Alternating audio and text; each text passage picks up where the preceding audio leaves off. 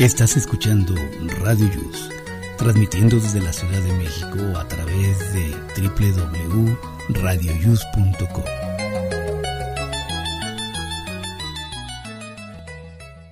El siguiente programa contiene escenas de conocimiento explícito, con diálogos cargados de curiosidad, que pueden afectar la sensibilidad de personas no acostumbradas a hacerse preguntas sobre el mundo que las rodea.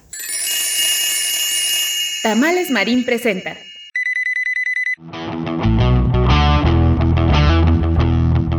Hoy en Aquí estamos México. Estamos de fiesta. Cumplimos dos años acompañándote. Gracias por seguir con nosotros. Comenzamos. radioius.com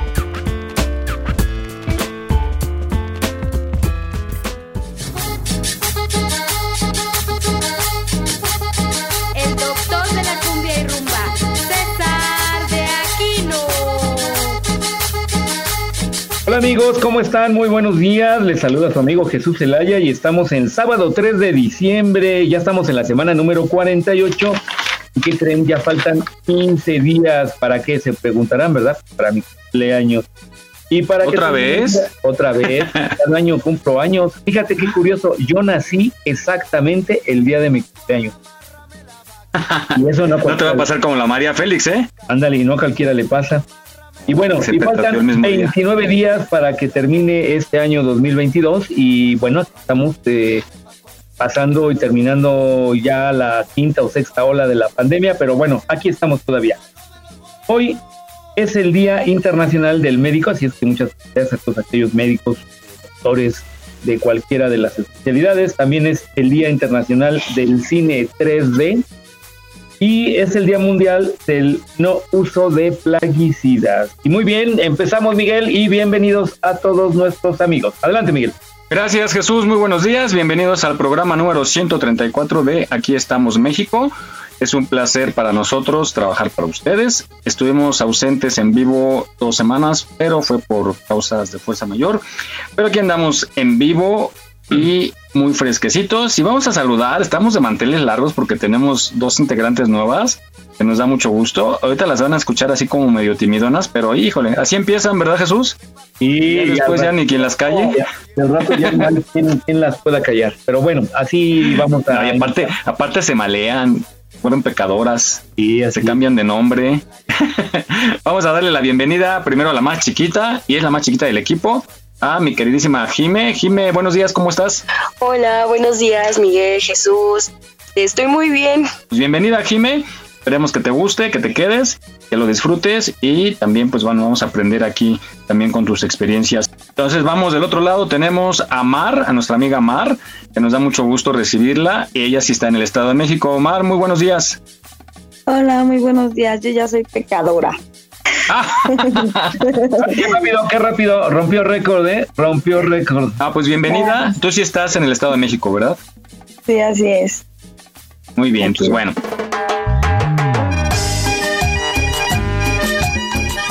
Pues vamos a iniciar, compañeros. Fíjense que estaba yo escuchando una reflexión acerca del sentido de la vida, que de repente no sé si les ha pasado que nos ponemos a filosofar, ¿no? De a dónde vamos después de esta pandemia que sí vino a cambiarnos todo, a simbrar toda la, conciencia de muchos. Muchos desgraciadamente se nos fueron ya, otros estuvimos a punto, pero pues aquí seguimos y pues de repente uno se empieza como a, reflexionar, ¿no? ¿Qué hacemos aquí? ¿Ha valido la pena? ¿Qué, he dejado de bueno? Pues vamos a escuchar esta reflexión que nos habla del sentido de la vida. Vamos a escucharla.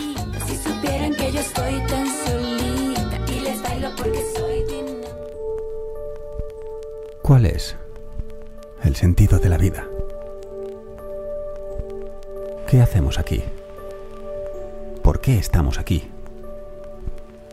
Pero lo más importante, ¿para qué estamos aquí? De repente, un día nacemos, crecemos y morimos. Y ya está. ¿Y en medio qué? Aprendemos, trabajamos, amamos, reímos, lloramos, dudamos, nos equivocamos. Pero, ¿por qué? ¿Para qué? Al final, todos seremos un recuerdo en la mente de alguien. Una foto. Un vídeo. Una anécdota. Cientos, miles, millones de personas han estado antes aquí. ¿Y qué? ¿Con qué fin? ¿Permitir que podamos estar más personas aquí? ¿Pero para qué? ¿Con qué finalidad? ¿Nuestra función es asegurarnos de que alguien más se quede después de que nos marchemos? ¿Para qué? ¿Para dejar a otros más? ¿Y esos a otros? ¿Y luego otros? ¿Y así hasta cuándo? Eso lo llevamos haciendo miles de años. Y nada cambia. Ni nada sabemos. Evolucionamos. Mejoramos o empeoramos, según se mire. Vivimos más años. Más cómodos. O todo lo contrario. Hace 100 años, solo 100 años, una carta tardaba semanas o incluso meses en llegar de una ciudad a otra un segundo, le dices a alguien de Japón, hola. Es eso. Evolucionar, acercarnos, relacionarnos. Si es eso, ¿por qué nos destruimos con tanta facilidad? Yo creo que la vida no tiene ningún propósito en sí misma, porque el objetivo de que estemos aquí es casual y por definición algo que sucede por casualidad no es premeditado, luego no tiene ninguna finalidad u objetivo en sí mismo. Y ya está. ¿La vida es eso? Una combinación de circunstancias que no se pueden prever ni evitar sin ningún sentido, sin ninguna finalidad. Yo creo que ahí precisamente está la clave. La perpetuación de la especie dicen unos. Realizarse, trascender más allá de los hechos, dicen otros. Evolucionar, buscar sabiduría y conocimiento, hacer un mundo mejor, alcanzar la unión con Dios, conseguir la pureza del alma. Hay gente que defiende que el propio sentido de la vida radica en tratar de encontrarlo. Y hay gente que dice que la vida no tiene sentido porque el mundo es un lugar horrible, agresivo y destructivo. La cuestión es que todos intentamos llamarlo de alguna manera. Yo creo que el sentido de la vida es algo que hemos inventado nosotros porque como humanos con razonamiento abstracto necesitamos entender, asimilar, encontrarle un sentido o finalidad para justificar nuestra existencia. Yo lo llamo así. Tú llámalo como quieras. Pero lo que no va a cambiar es que lo que de verdad importa es el camino, no donde vayamos. Sea cual sea la finalidad, el objetivo de nuestras vidas, el sentido de la vida es que no importa el sentido de la vida.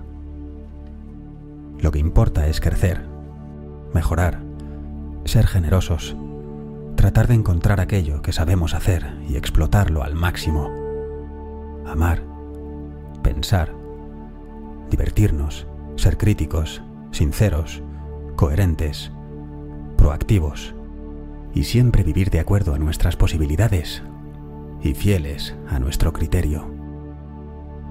Todo eso es lo que mis padres me han enseñado. Yo creo que es un muy buen comienzo. ¿Y tú?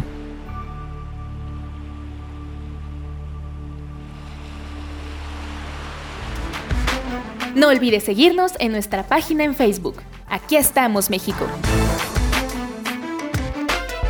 Si tu ciudad cuenta con alerta sísmica, recuerda que puedes tener hasta 60 segundos para ubicarte en un lugar seguro. No bajemos la guardia. Continuamos.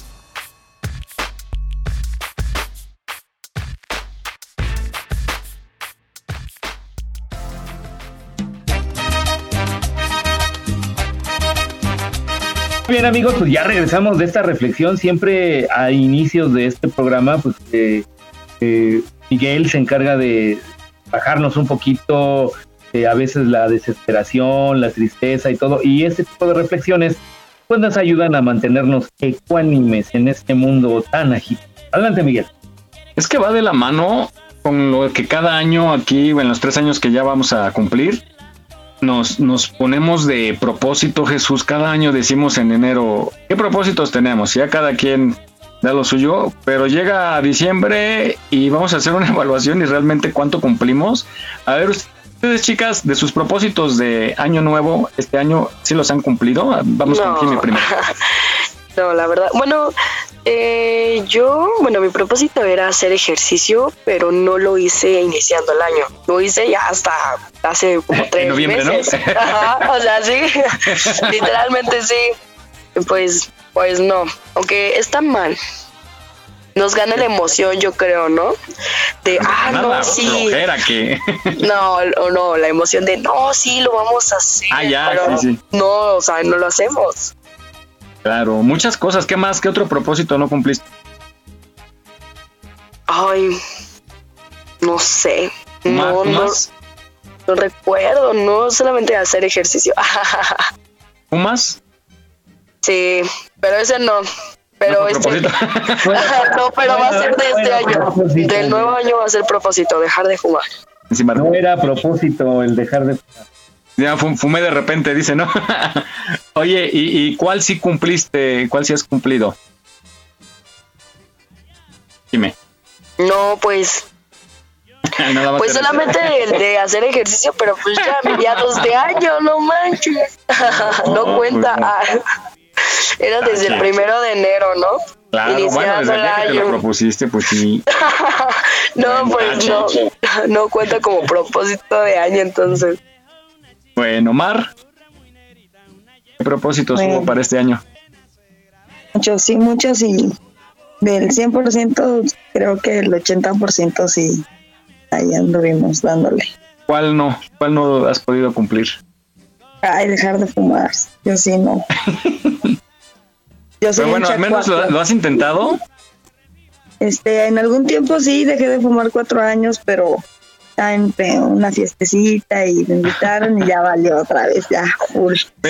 No, bueno, es que cuando uno está en la fiesta, está cuando si se antoja un cigarro o está uno estresado, le da ansiedad, pues sí, sí entra como esa ansiedad de, bueno, me voy a echar un cigarrito, pero de repente mm, entra como el asco, ya como que dices, no, ya no, o sea, ya, ya fumé demasiado, ¿no?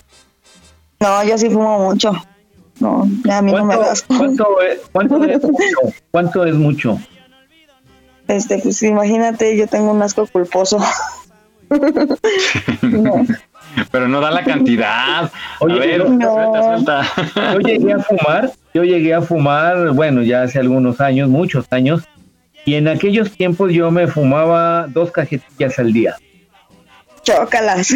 Órale. Dos cajetillas. O sea, ¿cuántos trae una cajetilla? 20, 20. Veinte, No pero, o sea, 40 cigarros al día, o sea, se me hace demasiado. Yo fumo, bueno, yo fumo, no sé, tres cigarros, cuatro cigarros en el día y digo, no, ya, o sea, es muchísimo cigarro. No, o sea, dos Pero tú cajetillas, sí lo- no, tú- no me puedo pero- imaginar. Tú lo fumas, Jime, por, por lo que dices, ¿no? Que de repente a lo mejor estás en una sesión de, de escuela y sales el- al break y te fumas el cigarrito por Ah, descansar, sí. ¿no? Por relajarte. sí, o sea, no es como por vicio de que a fuerza me echo mis No, cigarros al día. no, no, no es por vicio así de que, ay, necesito estar fumando, no. Sino como que digo, o estoy trabajando y digo, un cigarrito. O no sé, salgo de estudiar y un cigarrito. O, o estoy tomando, es más fácil que tomando fume más que así estando sobria. Porque si te entra la ansiedad de un cigarro, ¿no? Bueno, a mí me pasa así, que estoy tomando y digo, ay, cigarro. Pero yo creo que en una fiesta sí me aviento como unos, unos 20 cigarros. Una cajetilla. Pues sí, pero no así, de así seguiditos, no así en toda la noche, yo, yo creo. pues sí son seguiditos. O sea, ve- ¿ves Jesús? ¿Cómo la chamacada con qué tranquilidad dicen así? Me, ay, cuando estoy tomando, o sea, casi casi cuando, pues en la comida o... ya no tienen- empacho No, decir No, el vicio, el cigarro es un vicio muy malo, demasiado malo. Claro.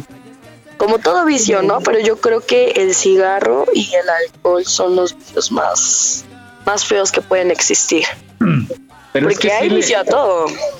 Claro, pero, pero es que te hacen mucho daño, te hacen mucho, mucho daño, digo, cualquier vicio en exceso, ¿no? Pero, por ejemplo, yo odio estar en un lugar donde, ahorita, gracias a Dios, en muchos, muchos lugares, al menos en los lugares públicos está prohibidísimo fumar. Pero por lo que es el café y el cigarro, hay gente que lo trae ya como, como aroma de su loción, ¿no? Llega y luego luego a fumar, traen y desayunan Disculpa. luego a fumar ¿Me y el café. Ah, ¿En serio? No puede No. ser. No, no, no. Yo en un, en un inicio sí fumaba las dos cajetillas, pero este sí ya le fui bajando, pero sí es así como que también el desayuno. Bueno, para mí sí es el desayuno o termino de, de comer y dicen que después de un buen taco. Oye, Jesús, creo que nos hemos equivocado. Estas niñas sí disfrutan la vida, por lo que oigo, ¿eh? Sí, no, pues yo, yo la disfruté en un momento, ahorita ya es más relajado todo, pero pues sí, la desvelada, la fiesta, el cigarro, las tragos, los drinks, todo eso, sí le, le, le- le di vuelo, pero pues ya es, ahorita son otros tiempos, al menos para mí. Vamos a pasarles una, una, este, una conversación de chat nuestras, en donde estamos intercambiando de las promociones que hay en, en farmacias similares, Jesús, de todo lo que nos tenemos que tomar ahora por nuestros excesos. en serio, no, mira, Bueno, hasta que sí, están sí. chavitas. Yo es el sí, único vicio que tengo. No, pues muy Este, mal, hay no. muy mal, hay que tener más, pues si no, qué chiste. Cuando te vayas, cuando te vayas a confesar, no inventes, te voy a decir, dime tus pecados, no, pues fumo. Mm, ¿Eso ese. sí, exacto. No. Eso que- En mí no aplica el de borracha, pero buena muchacha, no, todavía no. Este, En mí se aplica, la verdad. O sea, soy borracha, pero pero buena que- muchacha. Este, encanta, trato de ser responsable y, y de llegar Sí, temprano a la chamba, ¿no? Ja, Oh, sí. Te creo en Bueno. el trato. Bueno, no temprano, pero estar ahí. Pero no mucho, ¿no? Estar ahí cruda, pero ahí echándole todas las que- ganas del mundo. Aquí en México, tantito, ahorita voy, es que vale de una a cinco horas. Entonces, pues, No, de una o dos horas. que, que- o sea, ¿viste qué descaro, Jesús? Me encanta. Sí, Es descaro. Honestidad, ¿no? La verdad, sí. Ah, Bueno, pues vamos ahora a esta otra nota. Oigan, estoy yo, fíjense que hablando de eso, justo del estrés y eso, yo ahorita he tenido, gracias a Dios, pues mucha chamba, pero demasiada que se me juntó en un solo fin de semana y acabé malísimo de- del estrés, de los niveles. Como, como parece mentira, pero el ritmo que llevas te altera todo, ¿no? O sea, no comes a tus horas ni lo que debes. No duermes lo necesario y te estresas. Luego se refleja en mi caso en, la glucosa, ¿no? Se me eleva y pues me, me causa problemas. Pero eh, a lo que iba es que me siento todo. Hoy fui al médico en la mañanita y me siento todo cansado, todo agotado. Está inflamado a mi espalda, mi columna y es producto del estrés, ¿no? Me la doctora ahí. Que sí, y eso es malo porque te puede dar un problema fuerte. Pero eh, no sé si vieron la nota de hace unos días que una persona, un señor fue a hacerse un masaje a unos baños públicos en Puebla. ah, sí. Lo mataron, ¿no? No está en estado grave, está en estado de coma, con posibilidad de perder la movilidad, o es con seguridad que va a perder su movilidad, porque creo aplicaron mal lo un masaje. tronaron mal o algo así. Exacto, lo tronaron mal, justamente fue eso.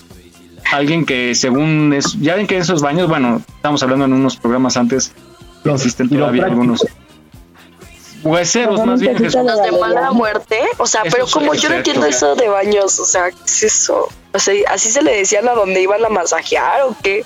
Sí, que es fíjate, eh, por eso me encanta que estén las chavitas, aprenden mucho aquí. Justo había unos baños públicos, ¿no, Jesús? Que metimos una historia y hace años eran muy populares en, en muchas colonias, en donde incluso ibas por familia a bañarte. O sea, había gente que no tan solo porque faltara el agua en su casa, sino a veces era como una tradición ir a los baños Aquí públicos. todavía hay uno. ¿Y funciona? Claro, ¿Familiar y todo? sí. Ah, entonces te hacían incluso baño, ¿cómo se llama? Masaje turco, ¿no? Que le llaman. Y Pero ¿cómo? O sea, la- las familias iban a regaderas, o sea, hay había regaderas públicas, ya sea Pero también incluye masaje o cómo? No, había, sí, no incluye. Había masajistas, entonces tú ibas y dices, oye, dame un masaje. ¿Has visto las películas viejitas así de luchadores que luego les dan su masaje, así pegan y le dan su masaje así medio brusco? Ah, ajá. Haz de cuenta si eran. Ajá. ¿De mala o sea, te- muerte? te- Ay, no. Pues no, porque era gente que a fin de cuentas adquiría experiencia. Es que no sé si les ha pasado que hay gente que, que dice saber tronarte, compañeros de escuela o, o de trabajo, de oficina, que de repente, a ver, ven y te levantan y pon los brazos y te Ajá. truena todo el esqueleto. Entonces, es gente que, que ha Al hecho eso. diferente, pero sí me imagino. O que te empiezan a masajear, ¿no? Y te dicen, a ver, y te trueno el cuello. Y hay gente que le sale, pero es bien arriesgado eso, es muy complicado. Eh, yo le- paralítico. Yo le tengo mucho miedo a ese tipo de prácticas. este, Yo también. Me han recomendado, oye, te voy a llevar con un huesero, con un quiropráctico. Y no, no, no, no, no, prefiero mejor este que sea lento, terapia, calor o comentos o algo, pero no, no, no. Y con gente estudiada, ¿no? Que, que sí estudie la materia. Y aún así, ¿eh? Aún así Claro. yo no, yo quiero no arriesgarme, pero en fin. Sí, mejor buscamos a alguien que nos truene nuestros huesitos de confianza. Sí, yo también prefiero otro tipo de tronada. yo soy masajista, ¿eh? Otra cosa. Bueno, vamos a esta, a esta cápsula que habla sobre diferencia entre temperamento, carácter y personalidad.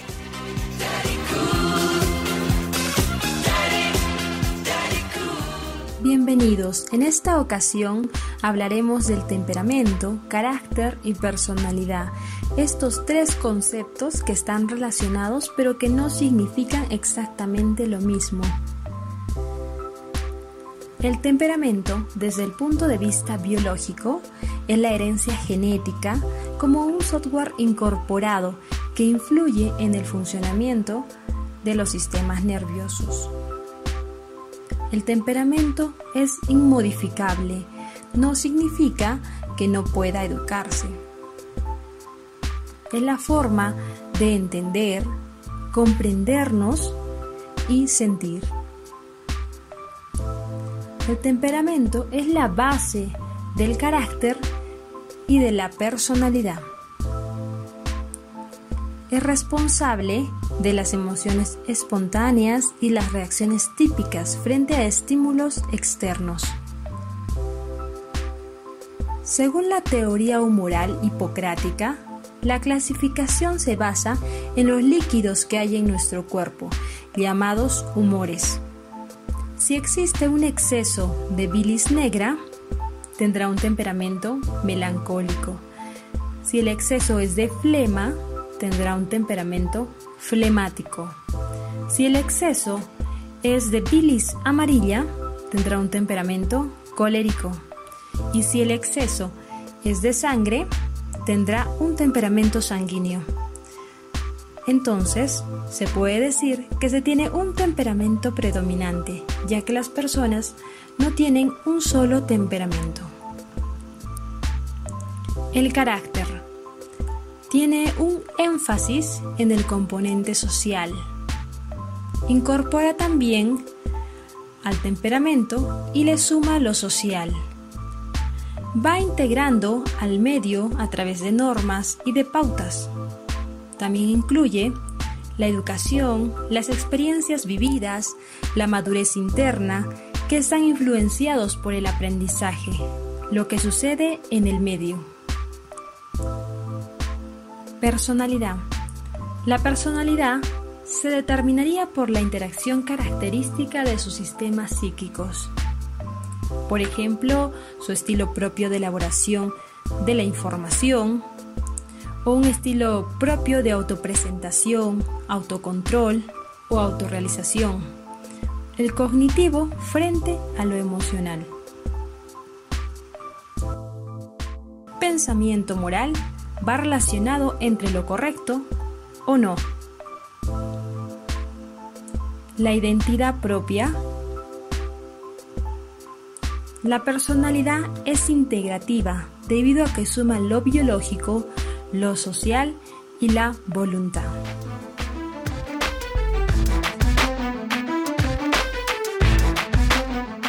Gracias por tu preferencia. Refrendamos nuestro compromiso para llevarte el mejor entretenimiento y la más puntual información. Trabajamos con mucho gusto. Aquí estamos, México. Continuamos.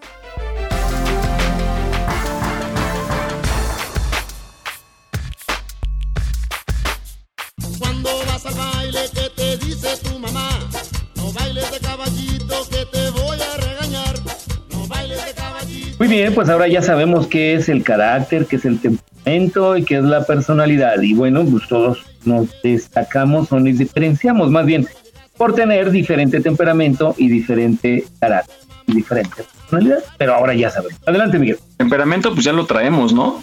Hay gente que, que explota muy rápido y así son hasta, hasta así de mecha corta y hasta se ponen rojos, ¿no? Rojos, Traban, rojos. traban. ¿Y ustedes, niñas, cómo son? ¿Temperamento qué fuerte, tranquilo? ¿O si ¿De explotan? qué me estás hablando? ¿Qué? ¿Qué? Ah. No, No, pues. Ay, este, no, pues yo mm, creo que soy de temperamento como medio, o sea, sí aguanto, pero si ya estoy enojada o no he comido o no sé, hay algo que ya no sé, ya me empujaron en el metro y llego toda enca- encabronada, pues no, ya me dicen algo y exploto, ya. Qué miedo, qué miedo. Te rompo un palo en la cabeza. Voy a platicarles un poco de una historia. Es de una señora que siempre anda de enojona. Siempre anda enojada porque el Mario toma. Siempre le anda marcando, le dice mira la hora. Siempre anda No es cierto, pero sí, sí me enojo. No rápido, pero sí tengo un carácter un poquito fuerte y eso es lo que también es lo que hace que mi temperamento también sea más alto, más elevado, dependiendo también de mi eh, estado emocional en estos momentos, claro. Porque Claro. todo puede afectar, estés triste, feliz, enojado, también cuenta. No, y tiene, tienes razón. Por ejemplo, dijiste al principio, ¿no? Si no has comido y eso, son cosas importantes que nos irritan. Y por ejemplo, en la Ciudad de México, que se vuelve un poco caótica, y es por la gente, me imagino que los repartidores que andan para allá y para acá en su camión, con este tráfico, con estas marchas, con estos bloqueos, y luego sin comer, pues se prenden. Y, y por eso son los incidentes que mejor darles la vuelta, ¿no? Porque hay veces que hay gente que no sabes tú cuántas horas lleve manejando o un trailero, ¿no? Que viene desde el norte de la ciudad, ya lleva días manejando y de pronto, pues ya le urge llegar y está todo irritado. y esos elementos justo que dices, que no es haber comido, más O el bien no haber el no haber dormido comido. bien. También. Sí, cuenta demasiado. ¿no? Hay mujeres, me imagino que si fumado. eres tú, Jimé. Me imagino que eres así que, que cuando las despierta uno como antes de tiempo o que se están durmiendo y los despierta antes, eh, se despiertan de malas. Sí. Me imagino. Sí, sí, sí. La verdad sí soy, pero ¿qué crees que es algo muy raro? Que es más fácil, o sea, literal se van a reír, pero es más fácil que me levante estando cruda o desvelada que estando sobria y durmiendo mis ocho horas, porque pues me gana más el sueño así como de, ay, quiero seguir durmiendo y ya cuando estoy cruda o desvelada digo, ay no, tengo que hacer cosas y pues ya tengo otro como otro tipo de emociones porque todavía sigo bien feliz y así ese ay sí ¿no? ¿Quién es aquel que no le gusta? ¿Quién es aquel que no le gusta? Si se enoja, que se enoje, si se enoja, que se porque ya la cruda digo ay bueno ya ahorita llegando ya me la curo me compro una chela unos tacos ay No manches. Jimé, oye, ¿cuántos días a la semana estás sobria? Creo que es, es más fácil preguntarte así. ¿La pasas en la Eh. fiesta o qué? no pues nada más eh, los sábados Es- bueno o sea no no los sábados estoy sobria los sábados es cuando tomo. Ay, me encanta. ¿Tú, eh, Mar, enojona o cómo eres? A mí sí se me hace que eres bien enojona. Es cara de enojona. Sí, soy bien Grinch. Ah, no es cierto. Este, no, por lo regular sí me la paso cantando y me entretengo en el trabajo, me absorbe mucho tiempo. Cuando sí ya definitivamente estoy sobresaturadísima, me estreso y como que el que me interrumpan cuando estoy concentrada, este sí, sí, ahí es donde, donde exploto un poquito. El de por favor no me molestes y dos, tres veces así que no entienden, ya es cuando me levanto a ver, ya, ¿qué quieren? ¿Qué? Pegados. Y, y así, este, pero sí trato de, de controlarme porque en algún momento sí, sí me causó muchos problemas. Miedo me dan. Ay, sí, a mí también me doy miedo. Yo también. me doy miedo. Qué miedo, veras. No, pero sí trato de, de estar contenta. Sí, pues más vale, ¿no? Aparte, recuerden que esta vida es tan corta, ya cuando se da uno cuenta de lo maravillosa que es, creo que nos arrepentimos de los malos momentos que hemos tenido y hay que tratar de disfrutar cada segundo y darle la vuelta al mal humor y disfrutar de verdad cada momento, quedarse con lo bonito, uno sabe, ¿no? Ah, y además las enfermedades de ahí vienen, ah, de los estados de ánimo. Claro, Este, nos pega mucho. las- Sí, claro. Fíjate que sí, yo, yo, yo apenas hasta esta edad que tengo, 53, analizo todo eso cuando la, doctora Bonilla, que es excelente, que me está atendiendo, y te cuenta cómo, cómo reacciona el cuerpo a las diferentes, eh, los diferentes ambientes en los que estamos, a los estados de ánimo y todo eso. Y, y te hace la invitación a que te relajes porque te explica muy bien todo lo que nos afecta y entonces nada más nos estamos desgastando, ¿no? Entonces hay que llegar muy bien a, a nuestro último momento para podernos ir tranquilos. Y bueno, Oye, hablando, ¿sí? Dice, dice un amigo que ya no va con el doctor, que va con el antropólogo y el paleontólogo. ¿Por? Pues por la edad que tiene y lo malo que está. Pero todavía va. Oye, ¿cuántos artistas esta semana se fueron varios famosos? Zamorita, se Sí, murió. caray. Zamorita. Oye, pero, pero esa gente, fíjate, analicé justo eso del carácter, porque él obviamente lo, lo que conocemos en pantalla, pues muy sonriente, muy alegre, y quienes lo conocieron en persona decían exactamente que era eh, muy, muy alegre, que disfrutaba la vida a cada momento, muy bromista, muy sonriente, y creo que eso ayuda mucho a llegar a, a una edad avanzada en buen estado, ¿no? ¿Tú sí lo conociste, Jime? Digo, ¿sí, Jime? Ah, eh, cubano. Ajá. Sí, lo vi hoy en las noticias que había muerto y que había participado, creo que en varias películas mexicanas, ¿sí? Ajá, pero también salía en series, ¿no? De Jesús de cómicas con... este, En los programas cómicos creo que salió en, en No Empujen, en este, Ensalada de Locos y pues tenía la- un- la- que la hacía, bueno, en varios, hacía de chofer también, ¿no? En, en la criada bien criada también salió. Ay, la verdad creo que nunca los llegué a ver. Así sinceramente no. No, Soy, no, un, pues soy un bebé de 19 años, perdón. todavía no nacías entonces. De hecho. cuando- Sí, sí, de hecho. Ah, entonces tú eres de este milenio. Sí, soy del 2003. Híjole, Fíjate, qué curioso. Nosotros, eh, por ejemplo, Miguel y yo, eh, pasamos de siglo a siglo, de un siglo a otro siglo. Pasamos de un milenio a otro milenio. Sí, y sí, eso sí. solo ha pasado en la historia de la humanidad dos veces. Que la gente pase de un milenio a otro. La verdad, una vez sí me puse a pensar así como de... un- alguna vez me puse a pensar así como la gente que nació en mil, no sé, en 1980, en 1950 y pasa al, al 2000 es como, no sé, no raro ni extraño, pero sí como, bueno, no, no sí, eh, como, yo creo que para esas personas ha de ser como extraño, ¿no? Porque estaban acostumbradas a ciertas cosas y pasar de un milenio a otro milenio, pues la sociedad y la humanidad va eh, desenvolviéndose y desarrollándose más, ¿no? Evolucionando. Pues ves, estás hablando con dos de esas personas. Tan solo nuestros abuelitos, ¿no? Que vivieron la revolución y te cuentan de la revolución y cómo era de donde vivían. Eso es padrísimo, escuchar esas anécdotas y, y justamente es que es increíble. Este, esta pandemia vino a ser un parteaguas y crear una nueva generación que están viviendo cosas muy diferentes y con la tecnología, además muy bendecidos por la tecnología. Y justamente ese comentario, Jimé, a mí me encanta porque mi, mi- mi tía abuela acaba de fallecer de hace unos un par de meses y estoy orgulloso porque nos llegamos a conectar en, en WhatsApp, en videollamada, ¿sabes? Y, y ella viviendo en un pueblito, ya a sus 91 años, conectarse por, bueno, la, la asistía, ¿no? Y, y platicábamos Entonces, a mí se me hacía padrísimo porque cuando yo estaba niño, ella nos, nos platicaban de cómo era la, la Segunda Guerra Mundial, cómo se apagaron las luces para que no, no detectaran de que había pasión y todo eso. Y de repente, lo más reciente, poder platicar con ella en videochat, es padrísimo.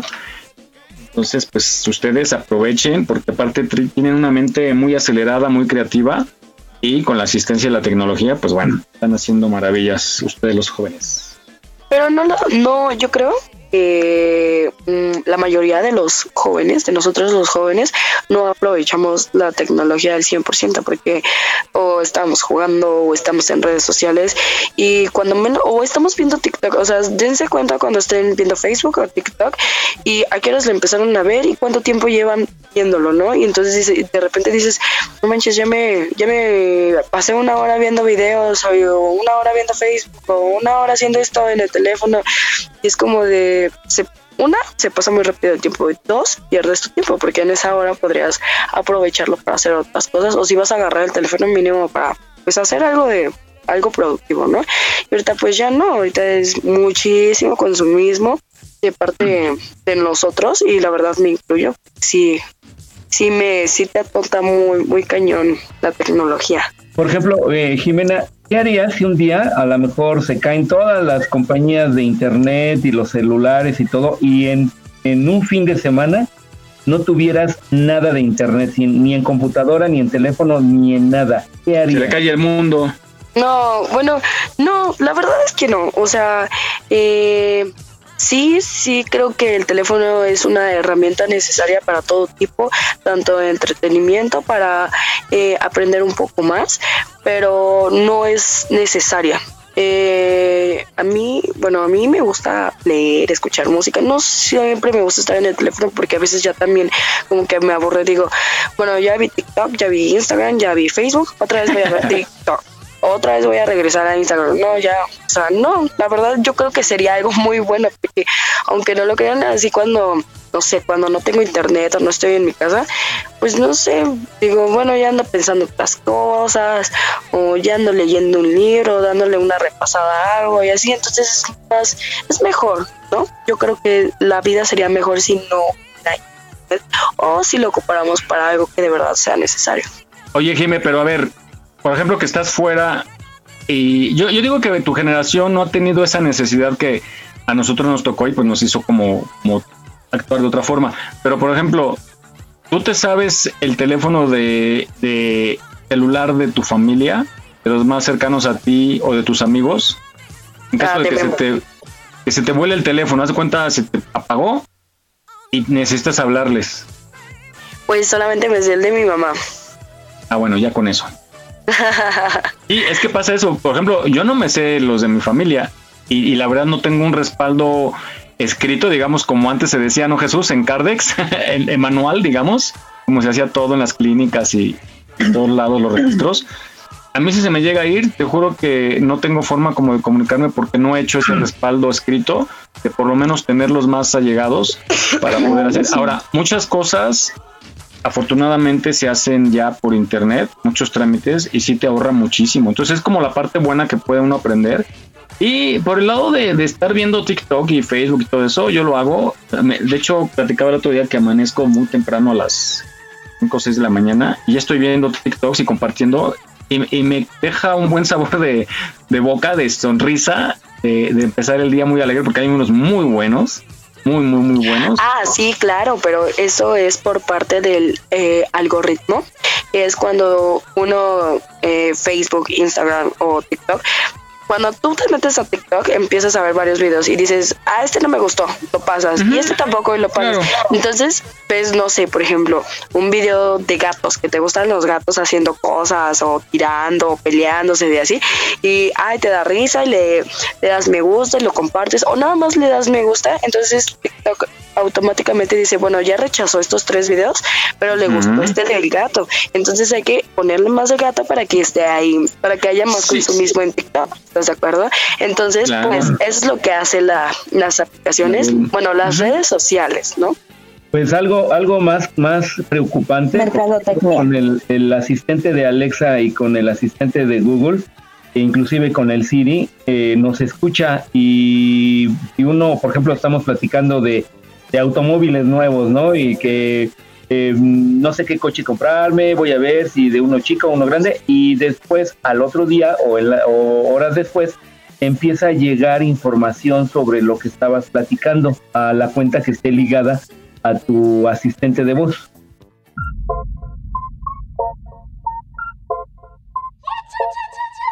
Estamos solos y de fondo suena un ritmo violento. Mi cuerpo se va moviendo y tú te pones contento. Hace unas horas no te conocía, era de noche. Bueno, esta palabrita que le estuvimos escuchando mucho ahora con las vacunas, cuando el COVID. De comorbilidades. Comorbilidades, que escuchábamos mucho con el subsecretario de salud. Y decíamos de qué se trata y tú tienes más información. Bien, ahora que la pandemia anda como que en su quinta ola y están subiendo ligeramente, pero están subiendo los contagios, entonces mejor eh, no dejar de usar el cubrebocas, el aseado de manos y el gel, más vale prevenir. Sí, ya lo decían las autoridades que hay un pequeño repunte en los casos, no alarmante, pero ya está subiendo poco a poquito otra vez. Y eh, pues se invitan a, a seguir tomando las precauciones, pero este, pues bueno, yo la verdad veo a mucha gente ya muy, muy libre. Eh, eh, Mar, ¿cómo es por tu zona? ¿La gente sigue cubriéndose, protegiéndose? ¿Los lugares tienen gel? ¿Cómo es? Sí, todavía aquí están exigiendo el uso del cubrebocas, las medidas de sanidad y además pues sí, este, yo creo que esta temporada viene un friazo muy, muy fuerte, muy cañón, como que también eso incita a que, a que la enfermedad abunde más. Y Entonces se sí, junta este, con la influenza, ¿no? También. Sí, sí, sí. Entonces sí, sí. Yo creo que por, por sensibilidad a- hacia uno mismo, conciencia hacia también hacia los demás, aún debemos de tomar las medidas. Claro. Por allá, Jimé, por tu zona. Pues mira, yo me la campechaneo. Yo estoy este, a veces en Estado de México, a veces en Ciudad de México, pero eh, en Estado de México la verdad yo veo a muchísima gente que ya no usa cubrebocas, que literalmente le da igual, ya le da igual, ¿no? En el transporte público casi no, pero sí en la calle es como que así, ¿no? Y acá en Ciudad de México sí bastante gente que sale al tianguis y trae cubrebocas, va a la tienda y cubrebocas. Y la verdad es que está muy bien, ¿eh? Ay, Porque qué discriminación. yo, o sea, hoy, ajá, hoy cumplo un mes de estar enferma. Estuve muy enferma y sí me dio machín, creo que hasta me dio COVID, la verdad. No me hice la prueba, pero llegué con todos los síntomas. ¿Cómo? ¿El tequila no mata la bacteria o qué? Lo mismo pensé, lo, lo mismo me pregunté, dije, ¿ahora qué? no, no, pero sí estaba muy enferma, así de que me enfermé yo, enfermé a mi hermano, enfermé a mi todos estábamos bien enfermos por culpa pero así una gripe horrible, horrible. Literalmente yo corría, no, no podía ni caminar rápido porque uh, ya me estaba un ataque de tos horrible, horrible, y todavía estoy enferma. Todavía sigo enferma, llevo un mes, un mes así. La verdad es que sí está muy cañón. Y de repente me decían, es que ¿qué crees que ya? Yo creo que ya no hay este, yo creo que todos los de la unidad ya están enfermos, porque ya no hay medicamento en las farmacias y yo así como de ¿cómo? Sí, y la verdad sí me imaginé que por mi culpa, porque antes de ir al doctor, un día antes, estaba en una fiesta y en esa fiesta pues yo to- estaba tomando una cerveza, pero de boca a boca, literal. Entonces, este, eh, les di a todos, así a todos de la fiesta les di de la misma caguama que yo estaba tomando. Entonces, no sé. Fue, yo creo que fui la, la que inventó la, nue- la nueva variante de COVID. Ah, Eso es histórico, ¿eh? Bueno, sí, ¿qué? la verdad, sí. O sea, yo cuando me dijeron, no, es que no hay medicamento en la unidad, dije, a la madre, fui yo. Bueno, pues vamos a escuchar esta nota que nos habla justo de estas enfermedades. Seguramente hemos escuchado la palabra comorbilidad. Vamos a explicar qué es eso. ¿Qué es una comorbilidad? La palabra co significa con otra enfermedad, con otras. Morbilidad significa enfermedad. Entonces, comorbilidad significa tener otras situaciones de enfermedad presentes en ese momento. Entonces son comorbilidad cualquier enfermedad que yo pueda estar teniendo paralelamente a si llego a encontrarme con el coronavirus. Eso significa, comorbilidades pueden ser cualquier tipo de enfermedad, pero hay unas de mayor riesgo presentes si llega a entrar el coronavirus a nuestro organismo. ¿Y cuáles son esas? Todas las enfermedades que disminuyan nuestro sistema de defensas. Esas enfermedades son positivas, comorbilidades positivas para el COVID-19. Entonces, ¿cuáles son ellas? Una diabetes mellitus, sea insulino dependiente o no, una enfermedad renal, una insuficiencia renal, sobre todo si es crónica, una insuficiencia cardíaca, una imposibilidad del corazón para bombear sangre a todo el organismo, una enfermedad cerebrovascular, también es una comorbilidad para esta infección, una infección por HIV o SIDA, es una comorbilidad, una artritis reumatoidea, un lupus eritematoso, una enfermedad que se llama esclerosis múltiple, que ataca las placas neuronales y musculares de muchas partes del cuerpo, una esclerosis lateral, todo ese tipo de enfermedades y otras enfermedades que disminuyan nuestro sistema de defensas se llaman comorbilidades positivas para el COVID-19. Por lo tanto, si usted sufre alguna de estas enfermedades, incluyamos también la hipertensión, nos tenemos que cuidar más. Incluyamos también el asma, el EPOC o el hecho de ser fumador, lo podemos incluir en ese mismo grupo.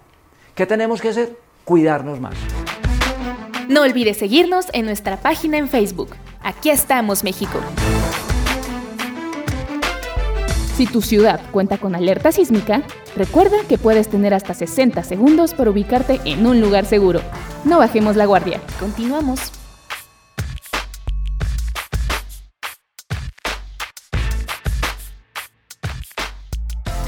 Me la voy a llevar la toa pa' un VIP, un VIP, ey. Saluden a Titi, vamos a tirarnos un selfie.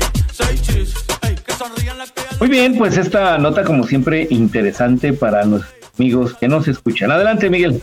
Gracias, sí, muy interesante porque la escuchamos ya más, más frecuente en los medios de comunicación. Y bueno, pues hay que cuidarse, sobre todo quienes las tengan, como un servidor. Tenemos que cuidarnos de cualquier cosa porque es así nos puede. Y pues ya se conectó, ya despertó Fabi. Fabi, buenos días. Hola, ¿qué tal? Buenos días. ¿Cómo ¿Eras estamos? tú- bien, ¿eras tú la que roncaba o qué? ¡Ey! Ay, no, ¿cuál roncaba? Estaba bañándome para salir de aquí corriendo. Muy terminando bien. el programa y a correr. Tápese bien porque hace mucho frío esta mañana. Oye, sí, no inventes. Qué horror. ¿Tú eres friolenta? Yo no sin cobija. Sí. Eso, yo eso soy yo, cobija piropo, así cuando pasa un muchachón y cuánto frío yo sin cobija, ¿no? ¡Ey! Bueno, pues están, están aquí también conectadas eh, Jime y Mar. Integran el día de hoy al programa. Hola chicas, mucho gusto. Mi nombre es Fabi. Esperemos que estén aquí a gusto y se les haga entretenido y leve. Que duren. Hola. Que, ay, que duren. Porque así, así como cuentan su currículum, híjole, ánima si lleguen a Navidad, ¿eh? Sí, no no, no, no, está, está cañón eso de pasar la botella de, de boca en boca. Yo tan tan delicada que soy para eso que no me gusta y uh, Ya, hay No, pero es que- ya, ya, ya existen los popotes, ¿eh? No, pero no hay formas, formas muy cachondas de pasar de boca en boca esa cerveza. Y, ah no sí sí yo que no tengo llevo briago, imagínate. Eso sí era algo que me gustaba de una novia. Y así tomaba, yo no tomaba. Y cuando íbamos a una fiesta, híjole, besarla y probar su. Nombres, nombres. No. no se dice el pecado no el pecado Y no, aquí no. Y menos No, ¿sabes? Cuenta. no, no, no. Vamos a pasar a otra nota. Y hablando de las enfermedades, no sé si han escuchado que ha, ha habido un repunte de meningitis, esta enfermedad tan fea que yo la sufrí de bebé y no sabía yo lo bárbara que es, que incluso estuve a punto de morir, yo no supe hasta hace poco. ya hasta los médicos decían que si querían hablar al, cura, porque ya solo se esperaba un milagro y gracias a Dios surgió. Pero vamos a escuchar porque ha, ha habido repunte, sobre todo en el estado de Durango, que hasta el jueves había 17 eh, personas muertas por este padecimiento. Vamos a escuchar esta nota.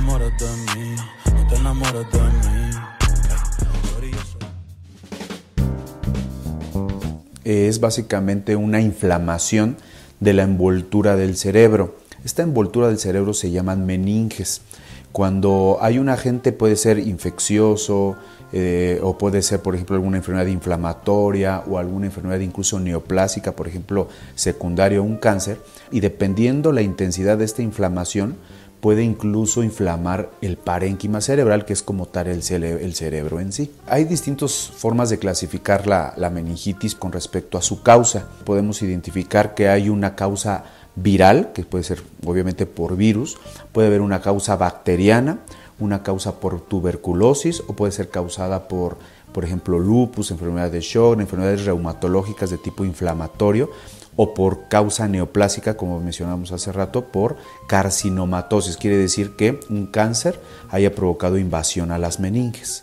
Hay un cuadro clínico que es como el más frecuente que se presenta en el 80-90% de los casos, que consiste en fiebre, número uno, número dos, que haya rigidez de nuca, que el paciente no pueda doblar normalmente la cabeza, es, eso ocasiona rigidez como tal de la cabeza, rigidez de nuca. Y el tercero es que hay una disminución en el estado de alerta del paciente, es decir, que como que empieza a estar más adormilado, como distraído, como incluso empezar a decir incoherencias. Esa es como la triada generalmente en el adulto. Sin embargo, en los niños eh, puede ser el paciente, puede estar irritable, que tenga rechazo a la vía oral, eh, incluso que esté muy adormilado y con eso es suficiente para que uno pueda en un momento dado pensar en un problema de meningitis. Y mientras va creciendo de edad la, eh, el niño se puede agregar cefalea que es dolor de cabeza y fiebre. Y en ese momento son susceptibles de hospitalización número uno y número dos de empezar a hacer estudios de diagnóstico complementario como puede ser una tomografía y una punción lumbar en donde nosotros podamos obtener líquido cefalorraquídeo, el líquido que rodea nuestro sistema nervioso. Las características celulares del líquido nos van a hablar sobre la causa y esto va a ser determinante para que podamos empezar un tratamiento oportuno, pero si el paciente tiene un déficit neurológico, eh, me refiero a que pueda tener a la mejor debilidad en alguna pierna o en alguna extremidad, o inclusive el deterioro del estado de alerta es muy importante, antes de la punción lumbar se tiene que hacer una tomografía para evidenciar si el paciente no tiene datos de edema cerebral, es decir, que no tenga datos de que el cerebro esté hinchado. Y eh, si no tiene datos de algo que llamamos hipertensión endocraneal, donde la presión que hay en el cerebro se eleva a causa de esta meningitis, de esta inflamación de las meninges, y que entonces tengamos que diferir el procedimiento de la punción lumbar. Eh, generalmente esto no sucede, eh, pero tenemos que estar atentos a que si hay esos datos podamos esperar y, y ya después de dar un tratamiento para la hipertensión endocrinal o para el edema, ya después hacer la punción lumbar. Puede haber complicaciones como un absceso cerebral, puede haber una hemorragia cerebral, puede haber isquemia en el cerebro, puede haber inclusive secuelas, secuelas auditivas, secuelas motoras o eh, secuelas sensitivas o inclusive secuelas en cuanto a la atención o concentración de- del paciente, ya obviamente después de recuperado del cuadro agudo.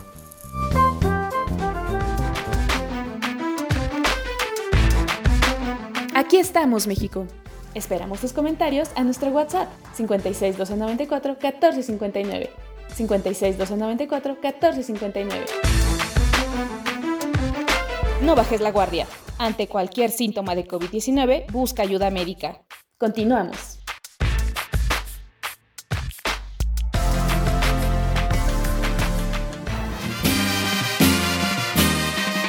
La quebradora tiene un cuerpo muy sensual.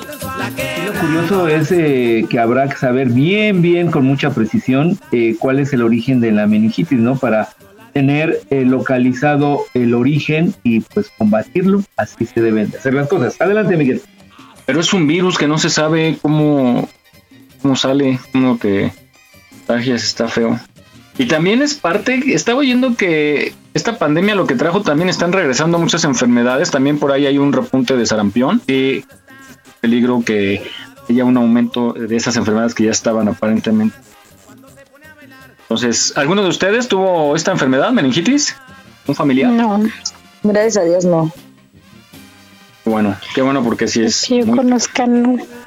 Te haces, te haces como, no sé si vieron el exorcista, que te encorvas para atrás, así como arco, así como, como arco, ¿no? Hacia atrás. ¿A poco? ¿En serio? Sí, porque la parte de baja del cerebro se inflama también, entonces se encoge, todo ese músculo se encoge y te vas hacia atrás. Entonces te tienes, estás todo arqueado.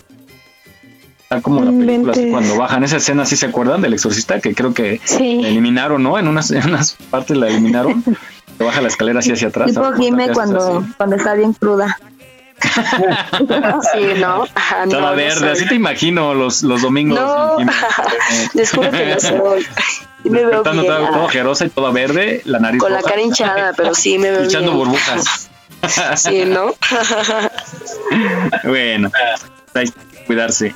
Y pues pasando otra información también que fue relevante estos días, que los alumnos ya podrán de nuevo ser reprobados en las escuelas en el nivel básico. Sí, yay. Sí, qué bueno.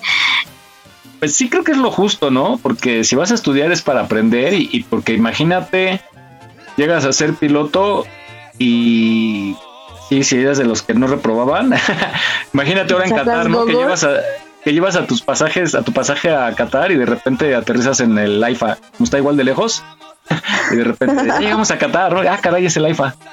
E igual Bueno, de tierrosa pero- y todo, ¿no?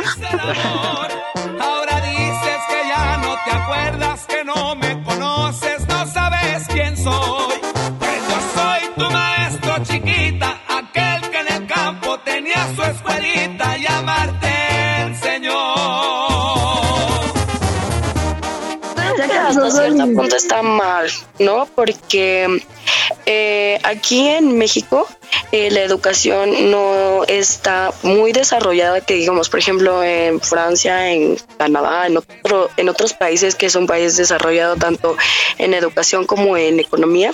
Eh, estos países, no sé, van a la escuela, los niños van a la escuela tres veces a la semana y a lo mejor no les dejan tanta tarea. Y aquí en México, eh, cinco días a la semana vas a la escuela. eh, y te dejan un montón de tarea, investigaciones, y allá no, ¿por qué? Porque les enseñan todo, todo lo que se necesita y lo que es necesario, y tienen todas las herramientas para eh, equilibrarlo pues bien, ¿no?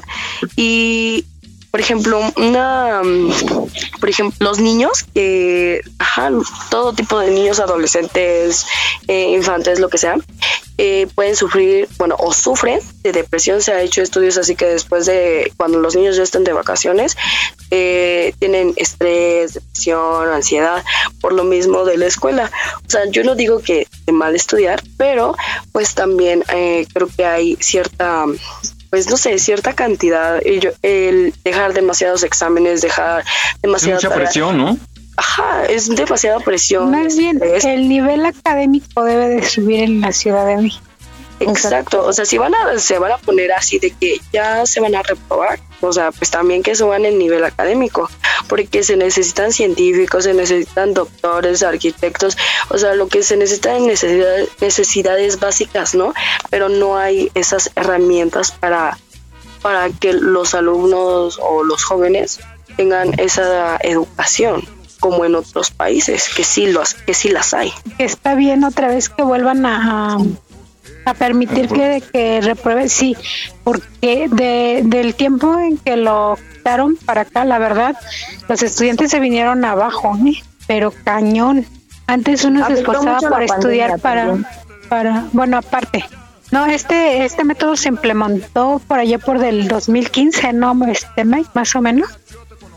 El, el de no reprobar. De no reprobar, sí, que tenían la Ajá. indicación, ¿no? De no reprobar. Ajá, exactamente. O sea, la pandemia fue en el 2020, entonces cinco años y se vieron muchísimo la diferencia de, de la educación que había antes a la educación que empezó a haber desde que dejaron de reprobar a, las- a los alumnos, porque ya era de que, ay, si de todos modos me tienen que pasar. y si no lo pasaban iban y reclamaban y por la nueva Sí. ley a fuerzas la tenían que pasar, o sea, sí, sí, este, hubo muchísima, muchísima baja de, de intelecto, académico. ajá, aparte de, ajá, de nivel académico y de intelecto, porque ya no se esforzaban realmente por mantener o por pasar una materia. Mar, ¿ibas a decir algo? Este, sí, pues yo, yo también estoy de acuerdo en que sí lo repruebe, porque es más, si hasta este vuelve a regresar el chanclazo y el, y el reglazo también. Ay, oye, la Vane.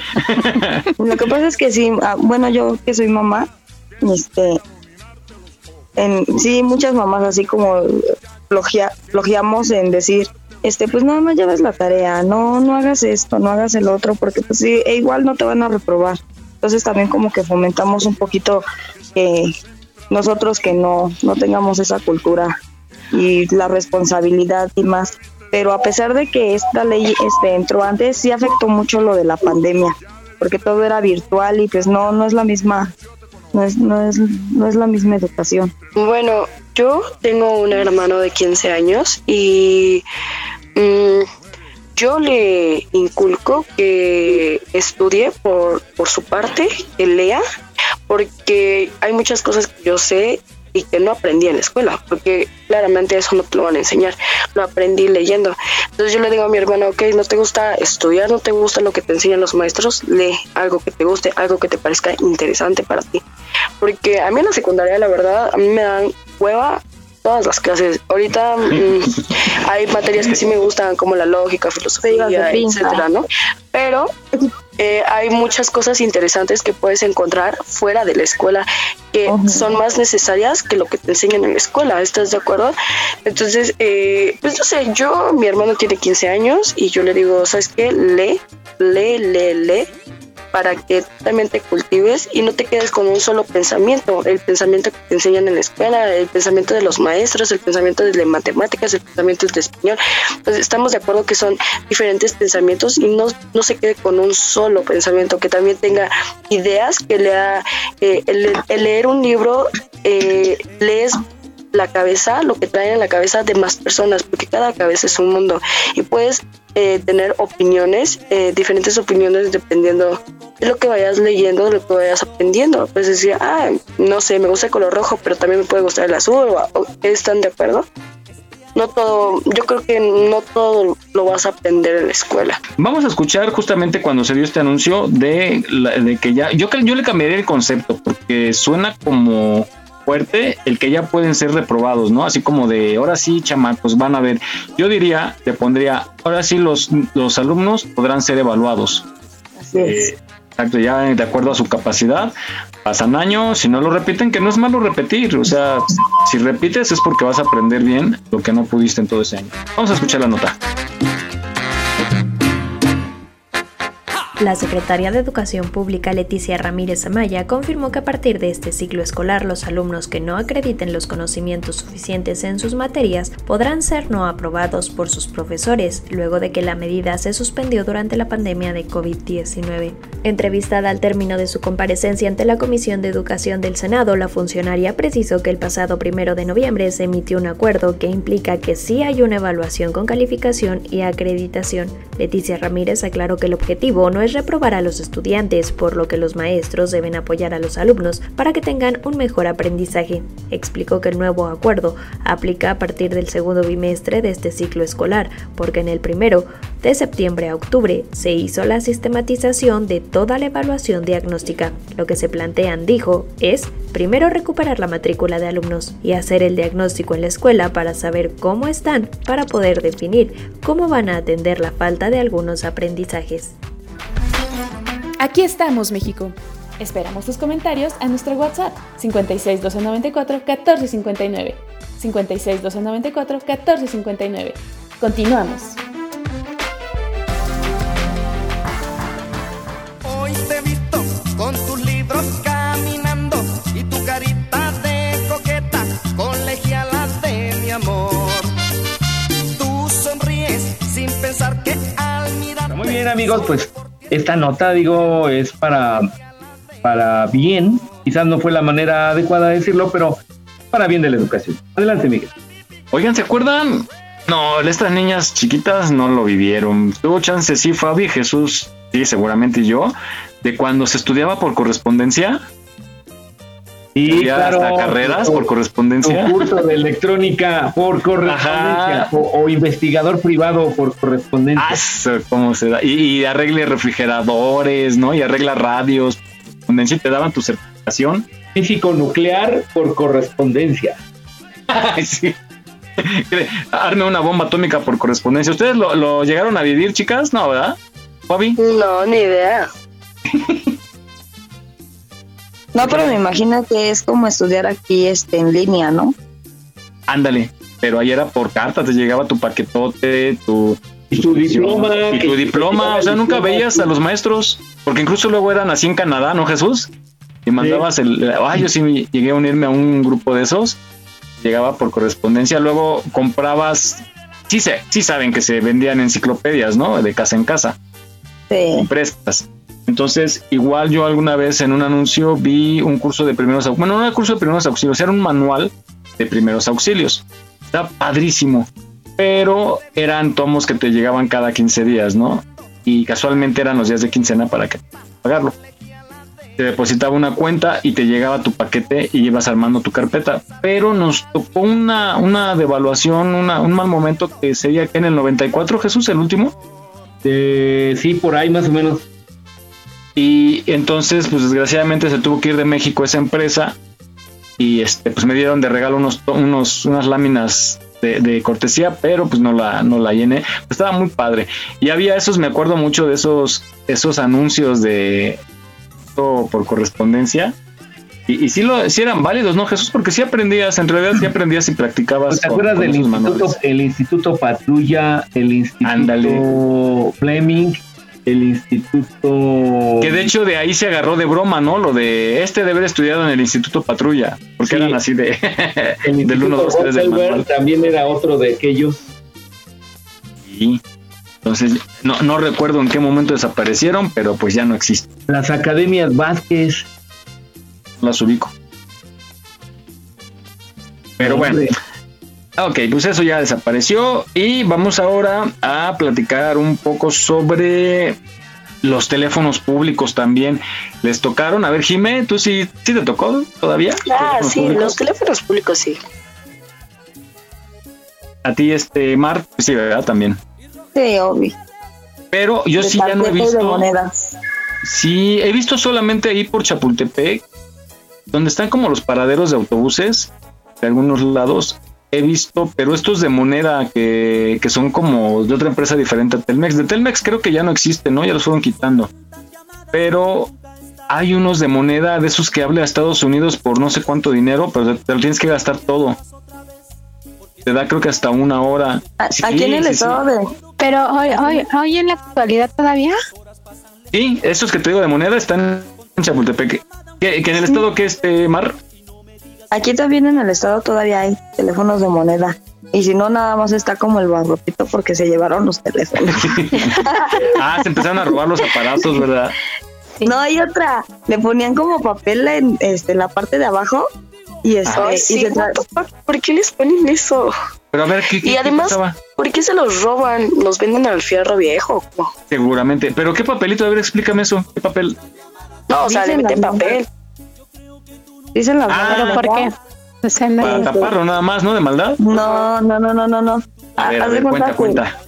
Dicen las malas lenguas, el primo de un amigo me dijo, este, que, o sea, si le ponen plástico o cualquier cosa en la parte de abajo, entonces tú, tú echabas la moneda, marcabas el número y pues tenías la oportunidad de colgar antes de que te ganara, pues digamos, el buzón. Entonces la moneda caía, pero para que no cayera totalmente, no la recuperaras, Ah, la en recuperabas. El papelito, Ah. ajá se quedaba atorada así en, en la parte, pues estaba tapado y ya pues ya llegaba uno, el que lo, supongo el que lo hacía, y este, y jalabas ya el papel y entonces todas las monedas que, que ahí se quedaban pues ya se las llevaban. Este, una vez, a mí me pasó eso una vez, este, mi niña estaba jugando, eh, o sea, marqué de un teléfono público, estaba jugando, metió los deditos, sacó el papel y caen todas las monedas. Órale. O sea, me dieron mi domingo. También había gente que echaba, le echaba este rondanas, rondanas, que, pesaban igual que la moneda. También. Mira. Pues bueno, vamos y, a. y luego nos preguntamos por qué desaparecieron. Sí, ¿verdad? Oigan, había, ¿se se acuerdan Jesús los de Lada? Que decían Lada y que. No, no el de Telmex, otro, Ladafón, que eran como estaban en las vecindades o en las unidades. Esos eran de Telmex, esos eran de Telmex. Eh, ¿El Ladafón era de Telmex? Sí, ajá. Unos rojos con negro, ¿no? Negro con rojo. Sí, que los ponían en las vecindades, en los pasillos. Que tenían mercados. un número de número, como en Don Gato. En los mercados. Ajá, que haz de cuenta, tú podías tener uno ahí en donde trabajabas y yo te marcaba ese número. Como le hacen en las películas, bueno, que en unas películas que hay. Te voy a llamar a las 11, así es que ahí Ahí tienes que 11 estar ahí. Pegadito Ahí estaba lleno de mujeres esperando la llamada del, del, del Ryan. Del Kevin, del Kevin. Del Kevin. bueno, pues había gente que se los volaba de ahí, haz de cuenta, vivían en una vecindad o en una unidad, porque hacías la petición, ¿no? De que lo pusieran ahí. Y, y era, era caro tener un teléfono de, de casa. Entonces, yo me acuerdo un cuate que sí se voló el teléfono de ahí, con todo y el cable, o sea, sin desconectarlo, se lo llevó a su casa. De ahí de la vecindad lo metió a su casa. Entonces, tenía teléfono en su casa. Canijo. Vamos a esta cápsula que nos dice qué pasó con los teléfonos públicos.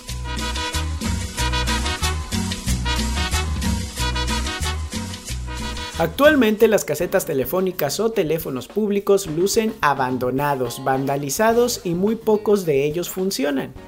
En serio, algunos funcionan.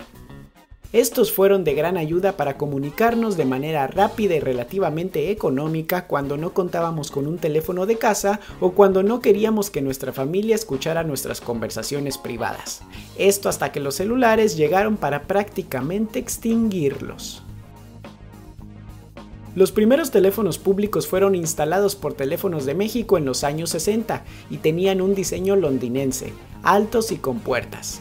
Sin embargo, debido a que fueron vandalizados y descuidados, qué novedad, fueron sustituidos por un diseño abierto, hechos de lámina, vidrio o acrílico, hasta que llegó Carlos Slim y los convirtió en el actual modelo que aún podemos ver en algunas calles y espacios públicos. Los había de monedas y tarjetas de prepago, y tras la modernización algunos trataron de convertirse en puntos de acceso con Wi-Fi donde pagabas los minutos que querías conectarte a la red. Las tarjetas telefónicas las podías comprar en las tienditas de la esquina. Doña Evelia nos dijo que dejó de venderlas desde hace de 10 a 15 años. Sí, pues era el único medio de, de comunicación que había. Ahorita pues lamentablemente o afortunadamente ya lo cubrieron los, los celulares. Ya casi muy poca gente necesita un teléfono público. Hoy lucen deteriorados, sucios y algunos ni siquiera están conectados. Y al no cumplir con su función, solo generan nostalgia para aquellos que sí llegamos a utilizar uno y sobre todo un mal aspecto a la ciudad. ¿Qué recuerdos tienes de ellos? No olvides seguirnos en nuestra página en Facebook. Aquí estamos, México. Si tu ciudad cuenta con alerta sísmica, recuerda que puedes tener hasta 60 segundos para ubicarte en un lugar seguro. No bajemos la guardia. Continuamos.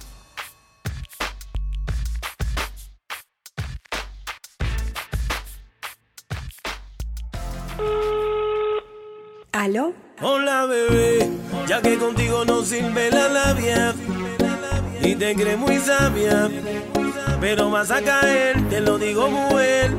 Ea, yo sé que acabo de conocerte. Muy bien, pues ya sabemos, de, estamos hablando de un poquito de años atrás, pero bueno, para que se imaginen cómo era la vida antes. Adelante, Miguel. Pues muy interesante. De los primeros, ¿te acuerdas de caseta? Yo sí los viví todavía. Esos de, de caseta telefónica. Esos no- donde se cambiaba Supercan y Superman. ¿En serio sí existían? Y, y con luz, ¿verdad, Jesús? No, pero no, no, no, aquí nunca hubo, hubo, pero muy Claro. poquitos. Sí, hubo, pero muy poquitos, y esos estaban, por lo general, si no mal recuerdo, afuera del Palacio de Hierro de la calle de Durango, ahí en una esquina había uno. eh, En la zona rosa sí había también. Ah, sí, quizás sí en la zona rosa, pero no eran tan comunes, eran solo como en lugar turístico. Como, después que eran como de lujo, ¿no? Como para darle vista a la, la ciudad. Pues sí, había solo no como se en podía cambiar lugares. no, tenía que tomar el metrobús. Por eso siempre andaba corriendo. Una caseta telefónica.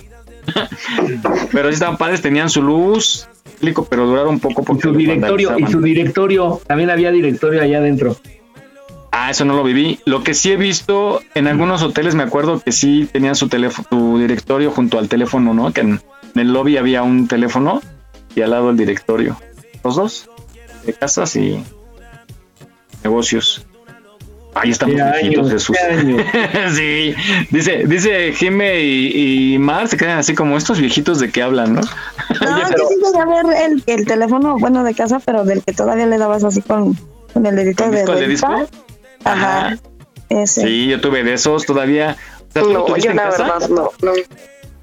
Pero imagínate, Jimena, Ji- Jimena y Mar cuando platiquen a sus nietos y les digan, yo cuando tenía teléfono todavía era físicamente y ahora ya lo, en aquel tiempo a lo mejor ya lo van a traer implantado. Sí. Sí, ¿no? En la retina, tú que tengas, que te den ahí el número así. No te digas llamar. Como los supersónicos, ¿no? Llamar a la innombrable. Oye, no, pues no estamos lejos de que nos implanten un chip. La verdad es que no, ¿eh? Pronto, pronto. Seguramente. Ojalá lo vivamos. Bueno, pues vamos a cosas no tan agradables para mí. Háblanos de los insectos que se comen. Ah, muy bien, pues eh, esta cápsula que precisamente eh, para, mm, para que entren en un poquito y hagan hambre, este, pues, de los insectos que son comestibles aquí en nuestro querido México. Vamos a. Desde hace miles de años, el ser humano ha consumido insectos para satisfacer sus necesidades alimenticias. En México, los pueblos originarios se alimentaban de insectos terrestres y acuáticos, y hasta preparaban grandes banquetes con ellos para los gobernantes. Con la llegada de los españoles y nuevos ingredientes, esta gastronomía se ha enriquecido a tal grado de considerarse actualmente exótica y lujosa. México es el país con mayor número de insectos incorporados a la dieta en el mundo. A la fecha, se han documentado 549 especies de insectos comestibles que incluyen escarabajos, abejas, avispas, chinches, chapulines, orugas de mariposas, chicharras y muchos más. En México se consumen las larvas de alrededor de 120 especies de escarabajos. Destacan las larvas de escarabajos de antenas largas, de escarabajos rinoceronte y mayates, conocidos también como gallinas ciegas.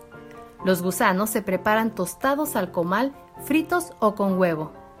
Desde tiempos antiguos, en tierras mayas y totonacas, de las abejas nativas sin aguijón o meliponas se ha obtenido miel, polen, cera y otros derivados de alto valor nutritivo. Varias especies de hormigas se consumen como adulto, huevos o ninfas desde la época antigua. Entre ellas, las principales son las hormigas escamoleras, las mieleras y las chicatanas. Los coloridos chamues o chinches gigantes se aprovechan durante su etapa de ninfa para preparar deliciosas salsas. Otras chinches famosas son los jumiles. Estos se comen vivos o se utilizan en la preparación de salsas con chile verde y tomatillo. Las chinches de agua y barqueritos viven en las orillas de los lagos.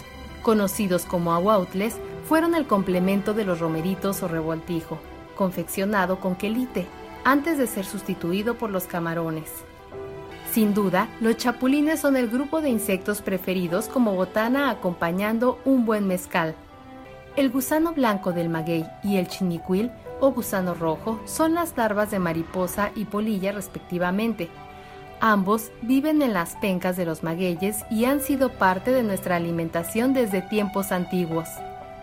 Se consumen de forma directa, fritos, cocidos o asados.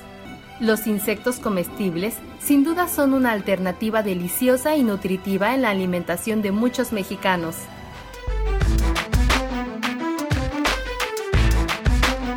Aquí estamos, México. Esperamos tus comentarios a nuestro WhatsApp 56 294 1459. 56 294 1459. No bajes la guardia. Ante cualquier síntoma de COVID-19, busca ayuda médica. Continuamos.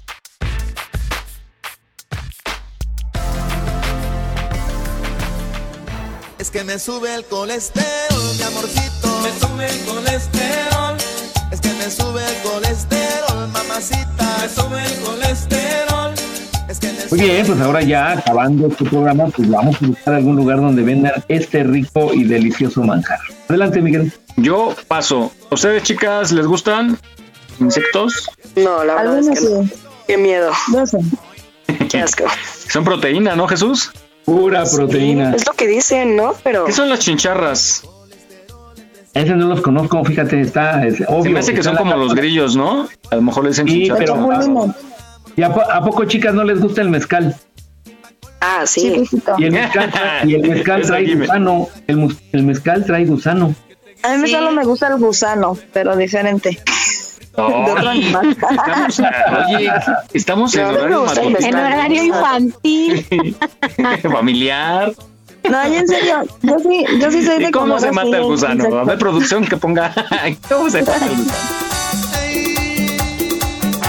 Ahora le voy a enseñar cómo se mata el gusano. Se levantan las manos haciendo movimientos del mal. ¿Y cómo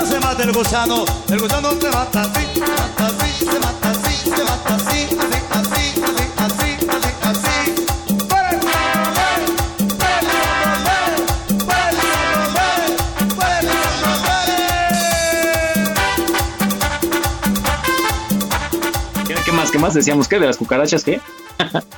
No, yo sí, yo sí he comido chapulines, jumiles, este, un poco de las esas, ¿cómo le dicen? Chicatanas, que son como ah, esas son las, las hormigas, las. Ajá, Sí. hormigas voladoras.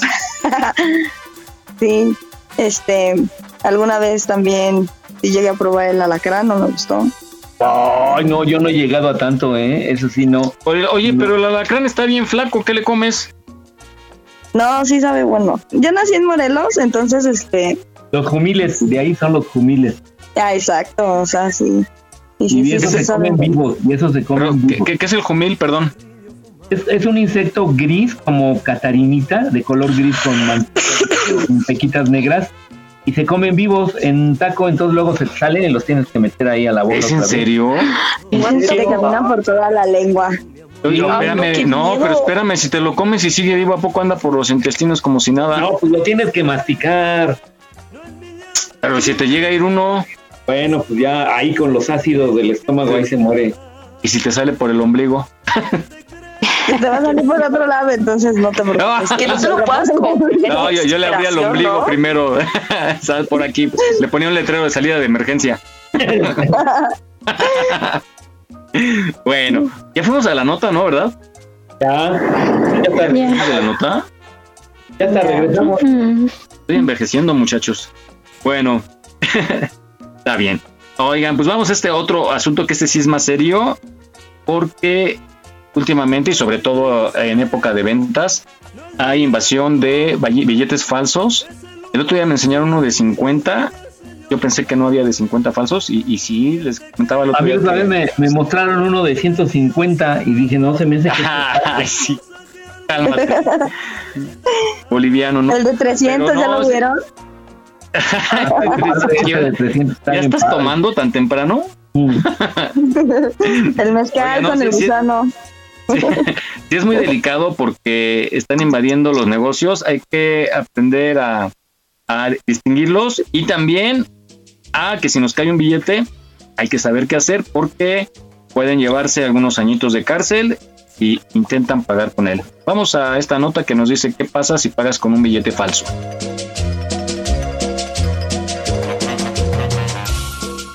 Los billetes de circulación oficial son de los objetos más comunes que hay entre los mexicanos, ya que es la manera de pagar los servicios, así como obtener cualquier necesidad básica que se presente como comida o vestimenta. Sin embargo, no es sorpresa que hay algunas personas que se encargan de falsificarlos, por lo que Banjico emitió algunas recomendaciones sobre las sanciones que hay a quien sea sorprendido distribuyendo, portando y pagando con los mismos. El Banco de México es el encargado de distribuir y explicar cada una de las características de los billetes que circulan en el país, por lo que debes conocer qué hacer si uno de ellos llega a tus manos. En una publicación en sus redes sociales, la institución compartió la información para el usuario. ¿Hay sanción por pagar con un billete falso? De acuerdo con el portal de Banjico, la falsificación y alteración de las monedas y billetes atenta contra una de las características fundamentales de una economía sana, por lo que se ve reflejado en los bolsillos de los mexicanos. Dado que la emisión de las monedas y los billetes mexicanos corresponde exclusivamente al Banco de México, producir, almacenar, distribuir o introducir al territorio nacional cualquier objeto con imágenes similares a las que ostentan los billetes o monedas nacionales y extranjeras, con el objetivo de engañar al público, se considera un delito federal. A quienes los cometan se les impondrá hasta 12 años de prisión. ¿Qué hacer si recibió un billete falso? Si recibiste un billete falso en la calle o en algún comercio, te recomendamos que vayas directamente a una institución bancaria a realizar el cambio correspondiente. Sin embargo, si lo recibiste de una ventanilla o de los cajeros automáticos, realiza lo siguiente. Entregar la pieza. Si ya no la tuviera porque otro banco la retuvo, entonces deberá entregar el recibo de retención de monedas metálicas y o billetes presuntamente falsos o alterados, que ese otro banco debió entregarle a cambio del billete. Entregar copia de su identificación oficial. Elaborar un relato de puño y letra donde especifique detalladamente cómo obtuvo el billete, incluyendo la sucursal, fecha, hora, entre otros datos. Entregar el comprobante de la transacción, por ejemplo, recibo del cajero automático. Ahora que ya conoces qué hacer con un billete falso, mantente atento a los billetes que recibas. No olvides seguirnos en nuestra página en Facebook. Aquí estamos, México. Si tu ciudad cuenta con alerta sísmica, recuerda que puedes tener hasta 60 segundos para ubicarte en un lugar seguro. No bajemos la guardia. Continuamos.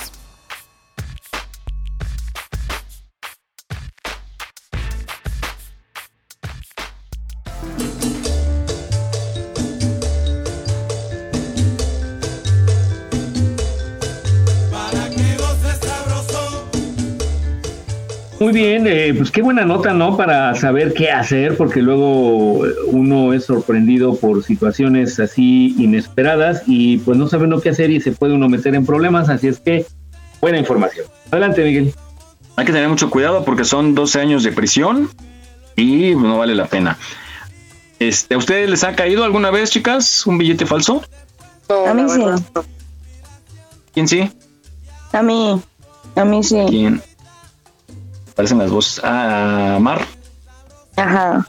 ¿De cuánto? Sí, a mí sí me ha caído. Y lo peor de todo es que acabábamos de recibir la quincena. Cambio. ¿Pero en dónde, en dónde llegó? ¿En el, el sobre? No, ¿En no, cajero no. o en qué? Este, acaba de cobrar quincena, me pagan con uno de a 500. Este, compro algunas cosas y me dan dos de a 200 y los dos para acabarle eran falsos. Pero este, sí, sí sentí feo. Dije, no, no mala onda. Pero pues ya, este, obviamente pues ya eh, los, los marqué con plumón y si le puse falso pues para, para que no. Ya no circulara. Sí.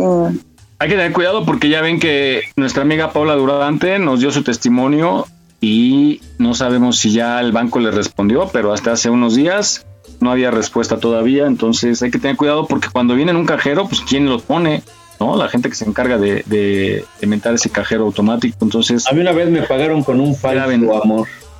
Ay, a mí ya te digas, Jesús, eso sí duele más. Y la inversión de tu vida se va ahí. Dímelo a mí. no, ay, qué feo. Feo. Sí, es difícil. Hay que tener mucho cuidado con el dinero. Ay, yo pensaba que con. Ándale. No, también. Y los hombres también, ¿eh? Con las falsas. No, no. Ah, pero esas son más crueles. Son, son, son insensibles además. Claro que no. como un billete de 350. Ustedes nos hacen así. Ustedes No sí. culpa. Pero no ha sido la canción de que por mujeres como tú y hombres como yo. ¿No has escuchado la canción de Se las voy a dar a otro? Ah, Estamos en horario infantil. Ay, sí, cierto, ¿verdad? ¿Qué onda? ¿Qué desayunaron hoy, eh? Sus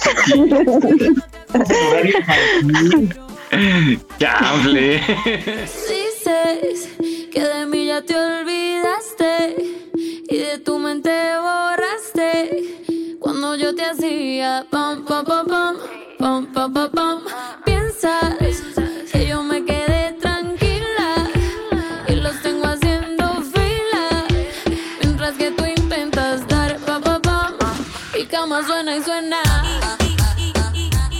que veas que también nos pagan mal los hombres. Hay de todo en la vida del Señor. Ay, qué caray con estas niñas. Bueno, me, disculpo de- y me retiro. No, nada más discúlpate. Ah, bueno. Bueno, vamos a nuestra última nota, porque ahora sí nos colgamos, pues estuvo muy buena la plática. Vamos a platicar acerca de este centro de transferencia canina, que a mí me ha parecido una excelente idea de lo que ha hecho el gobierno. Y se trata de recuperar y buscarles casa a los perritos que andan deambulando por ahí en las estaciones del metro. Y fue curioso porque cómo les le ponen la barbacoa. no, esa es otra historia, dij- dijera mi abuelita. Esa. No, hacen una muy buena labor. Pobres perritos andan sin hogar y luego se andan deambulando en el metro corriendo peligro, poniendo en peligro a la gente. Entonces se encargan ellos de eh, darles un hogar, buscarlos, alimentarlos, curarlos si están enfermos y ponerlos en adopción. Vamos a escuchar. Ah, perro. El Centro de Transferencia Canina del Metro se creó en 2017 para cuidar a los perritos que son rescatados de las zonas de vías de este transporte. Gabriela González es la mamá de los perritos. Es médica veterinaria con más de 20 años de experiencia y desde hace casi 5 años está al pendiente de la salud de estos animalitos. Prácticamente ha cuidado a todas las generaciones que han llegado a este lugar. En total se han atendido 413 perritos. De ellos, 369 encontraron un hogar. Cada vez que se va uno en adopción, pues son sentimientos encontrados porque ya ves que te comento de- del perro, no quieres que se vaya, pero a la vez te sientes muy, muy feliz y satisfecho de que ya encontró un hogar. Gaby cuenta que todo el equipo que conforma el Centro de Transferencia Canina ayuda en la recuperación de los perros. Una labor de equipo, este, pues que todos tenemos que ver. Digo, se nota a lo mejor más la labor del médico por en las condiciones que llegan, pero atrás de eso, pues está quien le, le limpió la herida, por ejemplo, quién lo bañó. La recuperación física y emocional es clave, ya que algunos de ellos vienen con heridas severas, fracturas y hasta mutilaciones. Gaby comenta que la mayoría de ellos son perritos que probablemente ya tenían un hogar debido a su conducta y salud. A lo mejor es algo muy simple, pero es tan importante el hecho de tenerlos con una placa de identificación, porque aquí tenemos perritos que estamos seguros que tenían dueño. Gracias al posteo en redes sociales, 28 perritos regresaron a su hogar. ¿Quieres adoptar? Consulta los requisitos en centrotransferenciacanina.metro.gmail.com. Si no puedes adoptar, pero quieres ayudar, realiza tus donaciones. Reciben alimento y diversos artículos. También nos, pues nos parece muy emotivo a nosotros que eh, muchas personas nos han traído los objetos o los juguetes de sus perritos que ya fallecieron. Entonces es desprenderse este, de algo eh, pues, muy importante para ellos, ¿no? El Centro de Transferencia Canina del Metro se ubica en Avenida de las Culturas sin número, Colonia El Rosario, en la alcaldía Azcapotzalco, frente a la estación del Metrobús Colegio de Bachilleres 1 de la línea 6. El horario de atención es de lunes a domingo de 10 a 17 horas. No olvides seguirnos en nuestra página en Facebook. Aquí estamos, México. Si tu ciudad cuenta con alerta sísmica, recuerda que puedes tener hasta 60 segundos para ubicarte en un lugar seguro. No bajemos la guardia. Continuamos.